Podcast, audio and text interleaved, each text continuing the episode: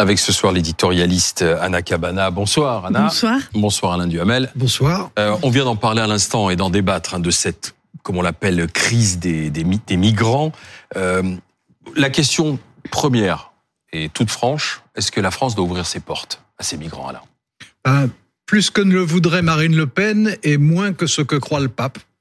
C'est-à-dire oui, si. Euh, bon, il faut distinguer évidemment entre les demandeurs d'asile et, les immigrés en situation régulière. En ce qui concerne les demandeurs d'asile, euh, il y a des conditions pour que ça se passe bien. D'abord, euh, simplification administrative française comme d'habitude, un traité européen qui est presque adopté, mais qui ne l'est pas encore tout à fait, de telle manière que ça soit le même statut dans tous les pays d'Europe et qu'il n'y ait pas des pays plus accueillants que d'autres par le principe.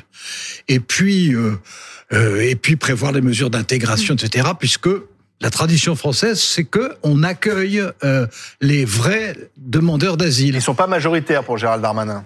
Mais c'est plausible. Mais je me rappelle le moment vous étiez peut-être trop jeune, où Valéry Giscard d'Estaing, président de la République, dit se vanter à la télévision en disant la France est le pays au monde qui euh, accueille le plus de demandeurs d'asile et on en est fier. Mmh. Bon, alors je dis pas qu'il faut en accueillir plus, mais euh, c'est possible. Bon, ensuite il y a les immigrés en situation régulière. Situation... Irrégulière. Non, les immigrés ah oui, en situation régulière. Bon ben cela un, il faut, euh, ce qui n'est pas encore le cas, avoir les moyens d'investigation réelle pour savoir exactement quel est leur âge réel, puisque souvent euh, il y a des maquillages. Euh, si ils sont vraiment en situation régulière, il faut que chaque année il y ait des objectifs qui soient fixés euh, par catégorie d'immigrants en situation régulière, par exemple, on, on, on veut combien d'étudiants euh, On accepte, oui, enfin, que ce soit euh, maîtrisé, que ce soit régulé.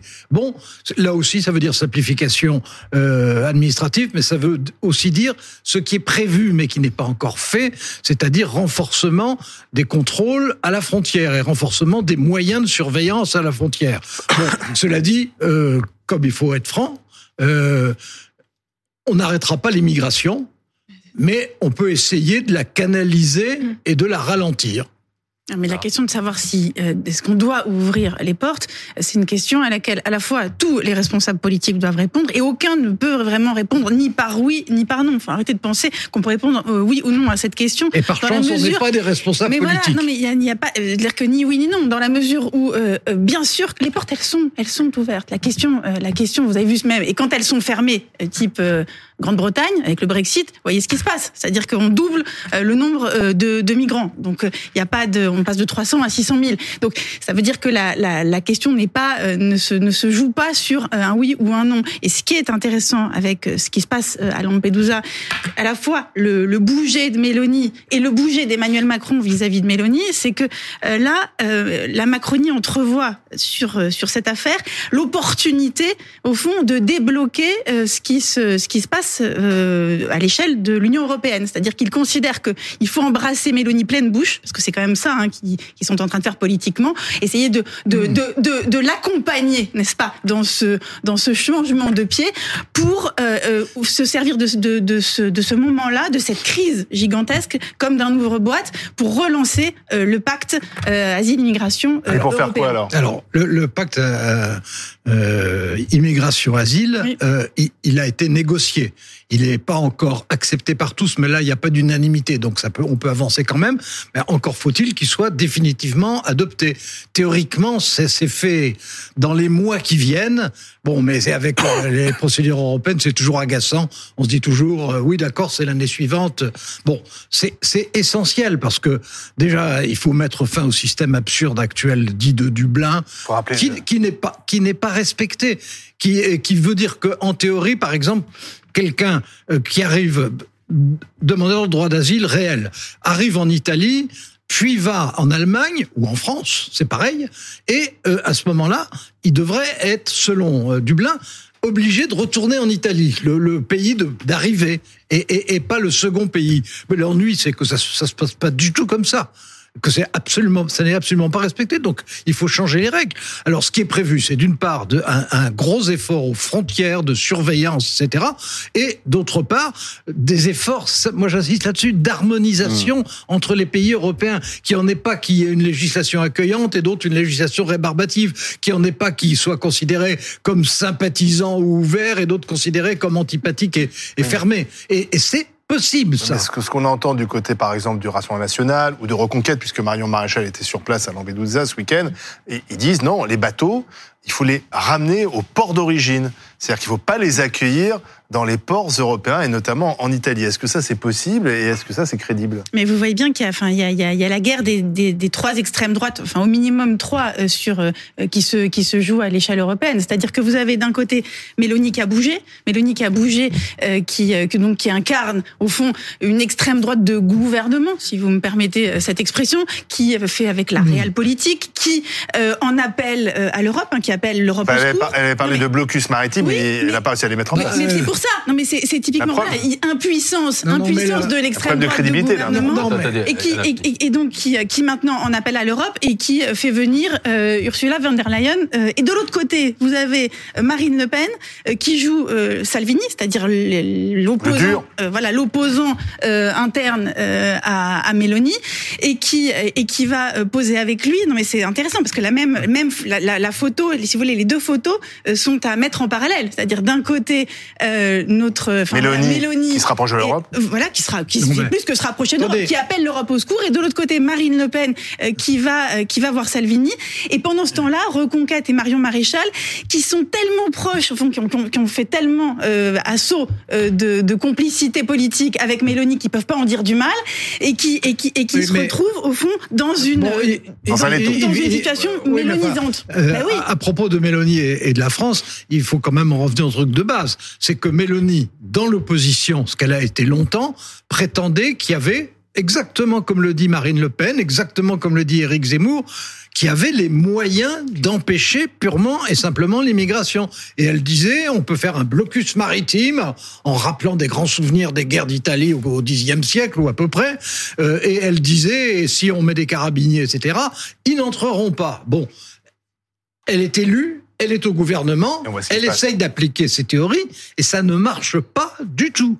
Ça marche tellement peu que depuis la dernière année, le flux d'immigrés en Italie est le double de ce qu'il était avant. Autrement dit, non seulement ces, ces, principes et ces prétentions sont complètement démentis par la réalité, mais en plus avec elle, c'est pire qu'avant. Donc bon. c'est une leçon de réalisme pour euh, Madame Le Pen et Monsieur Zemmour. Eh ben, ça, ça, les met en tout cas dans une drôle de situation. Oui, parce que l'échec de Mélanie, ça peut ça quand même embêter Marine Le Pen. Bah, oui, non, mais bien sûr, ça les met en face de leur contradiction et vous voyez bien comment chacun de leur impuissance. Et, et, et, et, chacun se tortille à sa façon. C'est-à-dire que vous avez Marine Le Pen qui dit, ben au fond, euh, c'est parce que elle a été, enfin, Georgia Mélanie s'est laissée engluer et prise dans les sables mouvants de l'Union européenne que maintenant euh, elle est piégée, coincée et qu'en fait c'est euh, c'est au fond elle a elle a topé désormais ouais. avec les eurocrates. Et donc elle elle fait le par, le parti enfin son, son parti pris est strictement inverse, c'est-à-dire que c'est d'aller dire comme Salvini hein, c'est les mots la voie diplomatique a échoué, au fond euh, il faut il faut jouer autrement sauf que là aussi il y a, il y a deux voies, c'est-à-dire que Salvini c'est le régionalisme,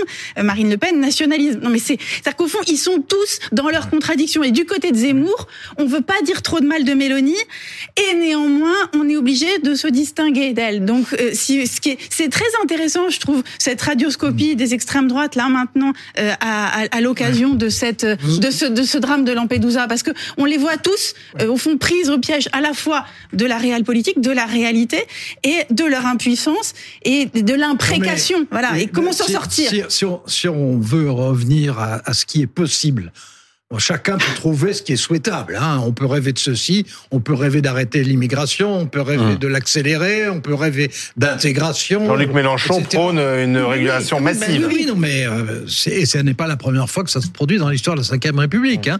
Des, des, des, des, pas simplement des tentatives, des régularisations massives, il y en a eu plusieurs. Mmh. Bon, mais derrière ça, il y a ce qui est possible. C'est ça qui est intéressant, c'est ce qui est possible. Or, il est possible de renforcer les moyens de protection aux frontières de l'Europe. On ne dit pas ça à chaque fois mais, Oui, mais d'abord, il y a de plus en plus de moyens. bon, enfin, il y a de plus en plus de migrants qui rentrent. Et ensuite, et non, pas sur la, enfin sur la durée. Il y a des, il y a des poussées. hein, comme là, on est dans une période de poussée, comme en 2015, mmh. comme en 2015-2016. Bon. Euh, Enfin, Nicolas Sarkozy dit qu'il y aura de plus en plus, que c'est n'est que le début. C'est pour ça que je vous disais tout à l'heure, il faut pas raconter d'histoire, on ne va pas arrêter l'immigration. On peut essayer de la canaliser, on peut essayer de la ralentir, mais tant qu'il y aura euh, en Afrique une population avec un développement démographique gigantesque et des moyens d'existence de plus en plus insuffisants, l'eau qui leur manque, les, aliments qui leur manquent, il y aura une poussée euh, démographique. Donc l'extrême droite va continuer aussi euh, de, eh ben, de progresser en Europe. L'extrême droite va jouer là-dessus et ce qu'il faut, c'est que les Européens, qui n'en sont pas loin, et il y a beaucoup de gouvernements qui ont évolué quand même par rapport à il y a un an ou deux ans. Mais ils n'en sont pas loin, mais il faut qu'il faut qu'ils aboutissent et que effectivement le pacte, le, pacte pour les immigrés en situation régulière et les vrais demandeurs d'asile soit mis en œuvre. Il faut pas grand chose pour qu'on y arrive. Bien sûr, mais, c'est ce qui débloque. D'accord, mais le curseur euh, doit-il être sur fermeté ou humanité?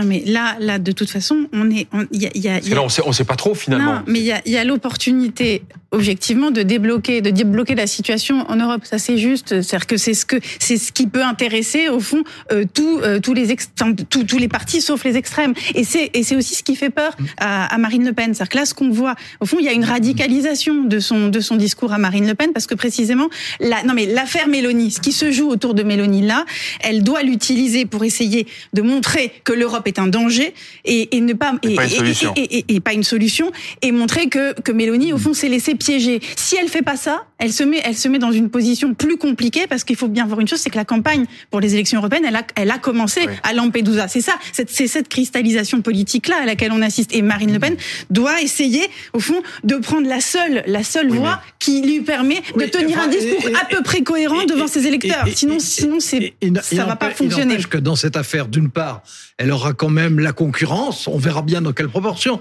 mais la concurrence à la fois d'Éric Zemmour et de Marion Maréchal Le Pen, et euh, en même temps, on voit très bien les républicains qui vont défendre une, une position très dure. Donc ils seront au moins trois sur la même ligne. Bon, en face de ça, il y aura le contre-exemple Mélanie, parce que c'est un contre-exemple. C'est la démonstration que ce qu'on raconte dans l'opposition, on ne le fait pas au pouvoir. Et que euh, c'est pas la peine de faire rêver les gens en disant, moi, j'ai les moyens d'arrêter l'immigration. Ça n'est pas vrai. En revanche, oui, il y a des moyens pour la ralentir et la canaliser. Et euh, pour prendre des choses bêtes, mais en France, on sait très bien qu'un de nos énormes handicap, c'est que euh, on fait en un an et demi ce qu'on devrait faire en trois mois. La lenteur et Pendant ce temps-là, les immigrés sont dans la nature et ensuite c'est trop tard et c'est raté. Et c'est raté pour nous puisqu'on n'a pas, on on n'est pas parvenu à faire sortir ceux qui ne sont pas en situation régulière, et c'est raté pour eux, parce que ils ratent l'intégration ensuite. Mais le risque, c'est que, c'est que ces élections européennes se transforment quand même en référendum euh, pour ou contre l'immigration. Bah, quand on, voit les sondages d'opinion, les Français veulent de la fermeté. Hein. C'est, voilà, mais c'est pour ça que si, c'est-à-dire que si l'extrême droite arrive à, à,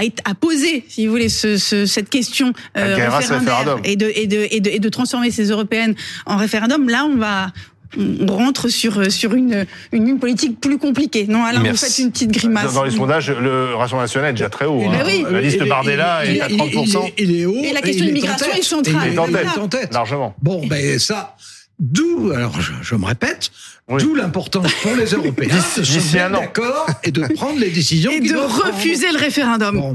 Merci Anna Cavana. Il va, il va pas être refusé, il va être oublié. Merci Anna Cabana, merci Alain Duhamel.